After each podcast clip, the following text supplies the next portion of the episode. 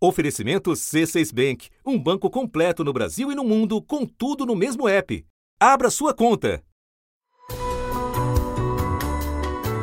Da redação do G1, eu sou Renata Loprete e o assunto, hoje com Márcio Gomes, é como o discurso de Bolsonaro na ONU vai afetar a imagem do Brasil lá fora. De governo e de delegação. Senhoras e senhores, apresento aos senhores um novo Brasil. Um Brasil que o Brasil trouxe ao Brasil, Brasil a confiança do mundo, mão do mundo, forma de ver o mundo, ricas do mundo, chefes de Estado, de governo, do meu governo, governo, governo. Vamos falar de Amazônia. Nossa Amazônia, seja na Amazônia, na Amazônia, socialismo, próximo do socialismo, a ideologia, a ideologia e óbvio, paz entre nações soberanas. Faz tempo que o Brasil é o país responsável pelo discurso de abertura da Assembleia Geral da Organização das Nações Unidas. A tradição começou em 1947 com Oswaldo Aranha, diplomata que foi escolhido para presidir o encontro dos países. Mas foi só em 1982, com o último presidente da ditadura militar, João Figueiredo, que chefes de Estado brasileiros passaram a fazer a fala inaugural. Antes, ela era feita por embaixadores ou diplomatas.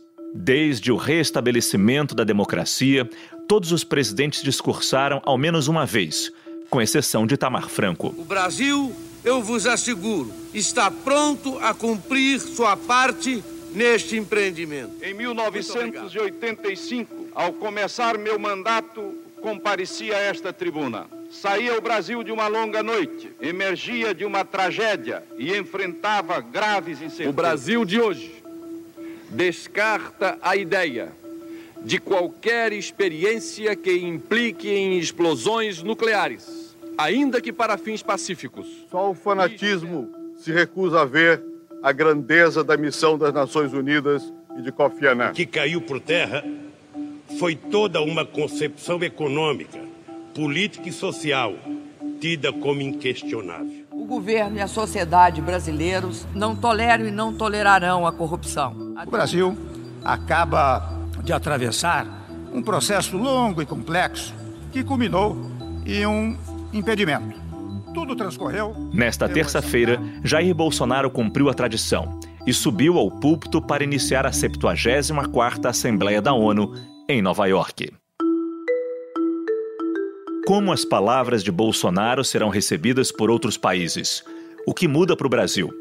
Comigo, a colunista do G1, Sandra Cohen, especializada em assuntos internacionais, que vai nos ajudar a responder a estas e outras perguntas. Quarta-feira, 25 de setembro. Obrigado a Deus pela minha vida, pela missão de presidir o Brasil e pela oportunidade de restabelecer a verdade, o que é bom para todos nós. Esse foi o comecinho do discurso do presidente, né, Sandra? E havia uma certa expectativa de que Bolsonaro iria fazer um discurso conciliador, como ele mesmo disse que faria. No entanto, algumas das palavras usadas para descrever o tom do presidente aqui e lá fora foram agressivo e combativo. Ele diz que foi objetivo e contundente. Mas a pergunta é: na comparação com outros chefes de Estado e presidentes brasileiros, foi um discurso mais agressivo do que o que costuma ser visto na ONU, Sandra? Sim, Márcio, eu, eu, eu acho que foi. O, o tom do discurso do presidente Bolsonaro foi bastante agressivo em alguns momentos. Ele fugiu da, da habitual moderação adotada anteriormente até por outros governantes brasileiros e surpreendeu porque esperava-se que ele escolheria o, o, caminho da conciliação, dada a pressão que o Brasil vem enfrentando diante da comunidade internacional por todas essas questões relacionadas ao meio ambiente. E isso não aconteceu, ele tomou um rumo oposto. Apresento aos senhores um novo Brasil que ressurge depois de estar à beira do socialismo. Um Brasil que está sendo reconstruído a partir dos anseios e dos ideais de seu povo. E para clarear, para que, que serve o discurso de abertura na ONU? Qual é a função dele para o país? Olha, é basicamente para mostrar a posição do país é, aos líderes das demais nações que compõem as Nações Unidas. Então, o Brasil é tra tradicionalmente é o país que abre essa Assembleia Geral, né, seguido pelo presidente dos Estados Unidos. Eu acho que o presidente Bolsonaro ele manteve essa linha divisiva de polarização. Eu diria até que do, eu diria até mesmo do confronto no seu discurso. Quer dizer, ele rompeu com a, com a moderação habitual. E qual terá sido o efeito desse discurso para a imagem do Brasil, que já está arranhada lá fora? É possível imaginar alguma, alguma consequência prática? Olha, eu acredito que o Brasil saia mais isolado diante de uma, de uma parte dessa comunidade internacional, mais especificamente diante dos países que estão na linha de frente no combate aos efeitos das mudanças climáticas no nosso planeta. Líderes de mais de 60 países se reuniram hoje em Nova York para a Cúpula de Ação Climática. Em um evento paralelo, os presidentes da França, do Chile e da Colômbia se reuniram para discutir a situação das florestas tropicais. O Brasil foi convidado, mas não mandou representante. Então eu acho que diante desse, desses países e também diante de, das entidades que apoiam essa causa, eu acredito que a imagem do Brasil saia mais arranhada. O presidente dedicou a maior parte do seu discurso, do tempo do seu discurso, à Amazônia. O presidente classificou de falácia dizer que a região é um patrimônio da humanidade. É uma falácia dizer que a Amazônia é patrimônio da humanidade e ela não está sendo devastada e nem consumida pelo fogo, como diz mentirosamente a mídia. Mas ele não citou dados. E a gente sabe que essas imagens da destruição da floresta correram o mundo. Como é que isso é recebido lá fora, Sandra? Olha, essas imagens elas têm uma força muito poderosa. O Brasil passou a ser visto como um país que é, destrói o meio ambiente, desmata a floresta. Né? Ultimamente é o que a gente vê e ler sobre o Brasil. Então, como disse o presidente Macron depois do discurso do presidente Bolsonaro, não é uma questão de lobby ou interesse. Né? Os lobbies são para destruir a floresta e para os seus próprios interesses. Então, eu acho que já há uma reação também contra o, o, o discurso do, do presidente Bolsonaro por parte dos seus maiores críticos.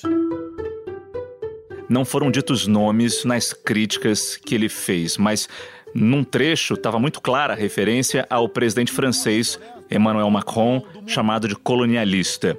Valendo-se dessas falácias, um ou outro país, em vez de ajudar, embarcou nas mentiras da mídia e se portou de forma desrespeitosa com e com espírito colonialista. Questionaram aquilo que nos é mais sagrado, a nossa soberania. Na sua opinião, manter esse conflito é marcar uma posição, não há dúvida disso, mas, mas o Brasil ganha alguma coisa com isso ou perde? Olha, ficou bem claro que ele se referia ao Macron, né? e num outro momento pareceu também fazer uma, uma alusão à chanceler alemã Angela Merkel, porque ambos fizeram críticas ao desmatamento no Brasil e à, e à política ambiental do governo. Merkel disse que a magnitude dos incêndios é preocupante e ameaça não só o Brasil e os outros países afetados, como todo o mundo. As palavras de Merkel mostram mais uma vez como o alerta feito pelo presidente francês Emmanuel Macron, referindo-se à Amazônia como nossa casa, uma casa em chamas, provocou uma reação em cadeia pelo mundo. Eu acredito que o Brasil perde com uma posição de confronto. Nós estamos numa fase de ratificação do acordo entre Mercosul e a União Europeia, que é um acordo que levou mais de 20 anos para ser costurado e que ainda enfrenta muitas resistências, sobretudo do setor de agricultores europeus a gente tem que lembrar que ele precisa ser ratificado pelos países europeus e também é, pelos, pelos países também é, do Mercosul. Então, tem um pano de fundo aí que é o protecionismo, né? A questão ambiental, ela, ela atropelou esse acordo. Então, eu acho que se não prevalecer o pragmatismo, eu acho que o Brasil perde. A gente tem que lembrar que já teve uma comissão do parlamento austríaco, né, que se manifestou contra o acordo. A França de Macron também já indicou uma posição contrária ao acordo. Exatamente. Agora, por outro lado, é, Bolsonaro mencionou medidas no campo econômico. O livre mercado, as concessões e as privatizações já se fazem presentes hoje no Brasil. A abertura, a gestão competente e os ganhos de produtividade são objetivos imediatos do nosso governo. Estamos abrindo a economia e nos integrando às cadeias globais de valor. Você acha que foi um aceno eficaz, efetivo aos investidores estrangeiros? Olha, eu acho que ele passou o recado, né? É o mesmo recado de sempre, né? Que o país está tá abrindo a economia, está apostando em concessões e privatizações. Ele fez o papel dele, mas tem um aspecto positivo aí no que ele mesmo chamou de reconquistar a confiança do mundo, né? No meu governo, o Brasil vem trabalhando para reconquistar a confiança do mundo, diminuindo o desemprego, a violência e o risco para os negócios por meio da desburocratização, da desregulamentação e, em especial, pelo exemplo. Quer dizer, isso eu acho que pode ser positivo, pode ser que tenha um aceno eficaz diante dos investidores. No discurso, Bolsonaro diz que líderes indígenas são usados por outros governos. Muitas vezes, alguns desses líderes, como o cacique Raoni, são usados como peça de manobra por governos estrangeiros na sua guerra informacional para avançar seus interesses na Amazônia. Mas ele mesmo levou uma indígena do Xingu, a Isane Calapalo. Qual é a leitura que a comunidade internacional pode fazer dessa atitude? A, a leitura maior ali foi a, a ele, ele, desacreditou o Raoni, né? Então é ele, o, o presidente Bolsonaro, que é nomeou uma porta-voz da comunidade indígena. Isso já está sendo rechaçado por, pela maior parte da, da, dos grupos indígenas é, que reagiram muito mal ao discurso. Nós estamos aqui legitimados pelo nosso, nosso coletivo indígena, desses pelo menos 305 povos. Nós estamos lutando de, há muito tempo em favor da vida, em favor da Amazônia, em favor de todos os biomas. Estamos bastante assustados com o pronunciamento do Bolsonaro, não apresentou nada em concreto para combater os incêndios na Amazônia. O seu discurso na ONU foi para agradar setores econômicos. Ele citou o Raoni dizendo que peça de manobra, né? Sim, massa de manobra, porque o Raoni foi, foi, foi correu ao mundo recentemente, foi fotografado, foi recebido pelo presidente Macron, quer dizer, seria mais uma forma também de é, tentar atingir o presidente Macron, mais uma crítica a ele. Né? O cacique e mais três índios foram recebidos em Paris pelo presidente da França, Emmanuel Macron, no Palácio Eliseu. Macron lembrou que a França está presente na região amazônica por causa da Guiana. Prometeu apoio à ideia de Raoni de uma cerca verde de bambu para demarcar o Xingu e anunciou que a França planeja sediar uma reunião de cúpula de povos indígenas no ano que vem.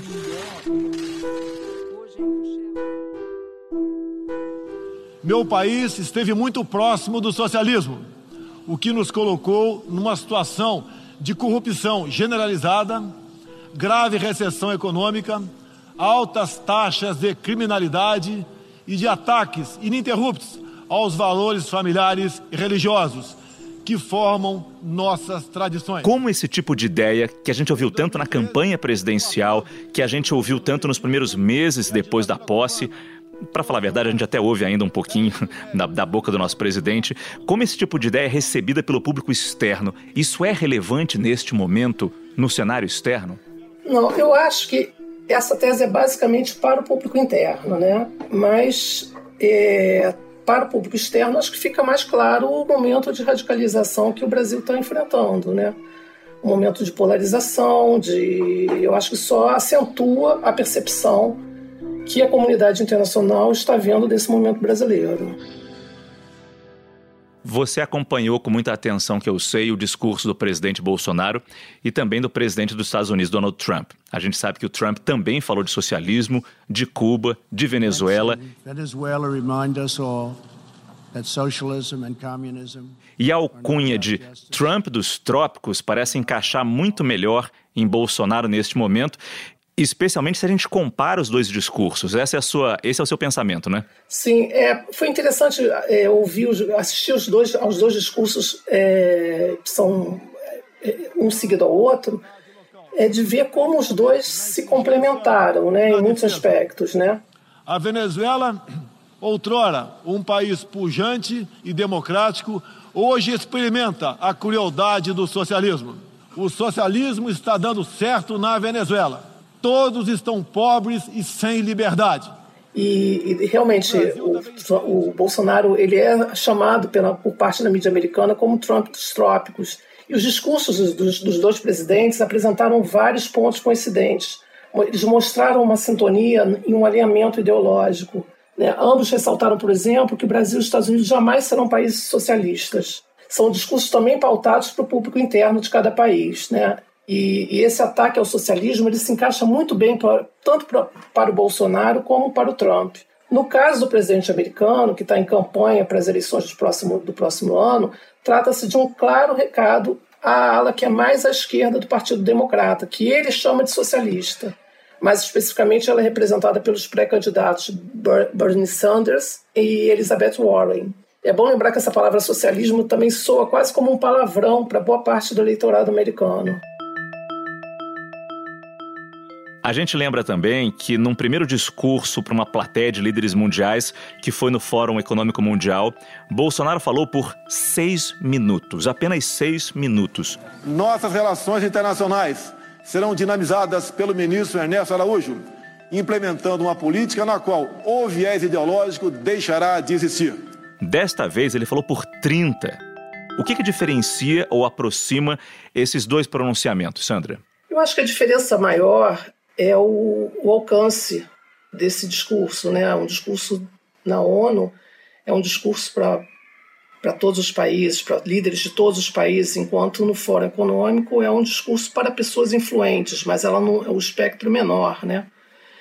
E eu acho que você consegue ter uma amplitude muito maior com o discurso na Assembleia Geral da ONU, ele repercute mais, porque estão ali todas as pessoas, os governantes dos, dos, de, de todas as nações do mundo.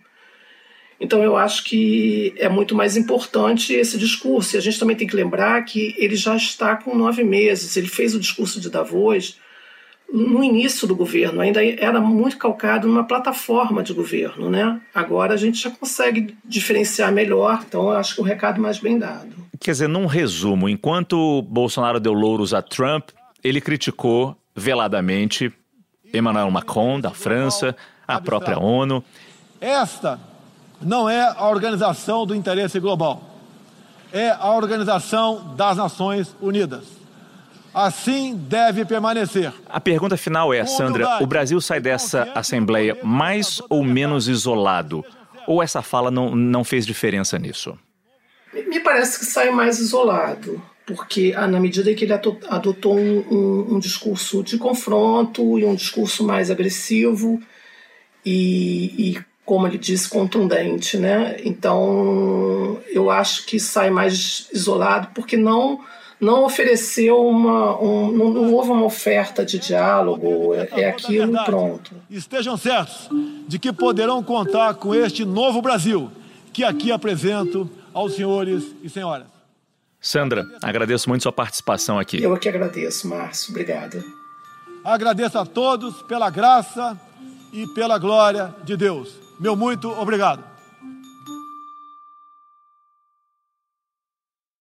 Você no topo da experiência financeira que um banco pode oferecer. Escolha um banco completo no Brasil e em qualquer lugar do mundo. Abra sua conta no C6 Bank.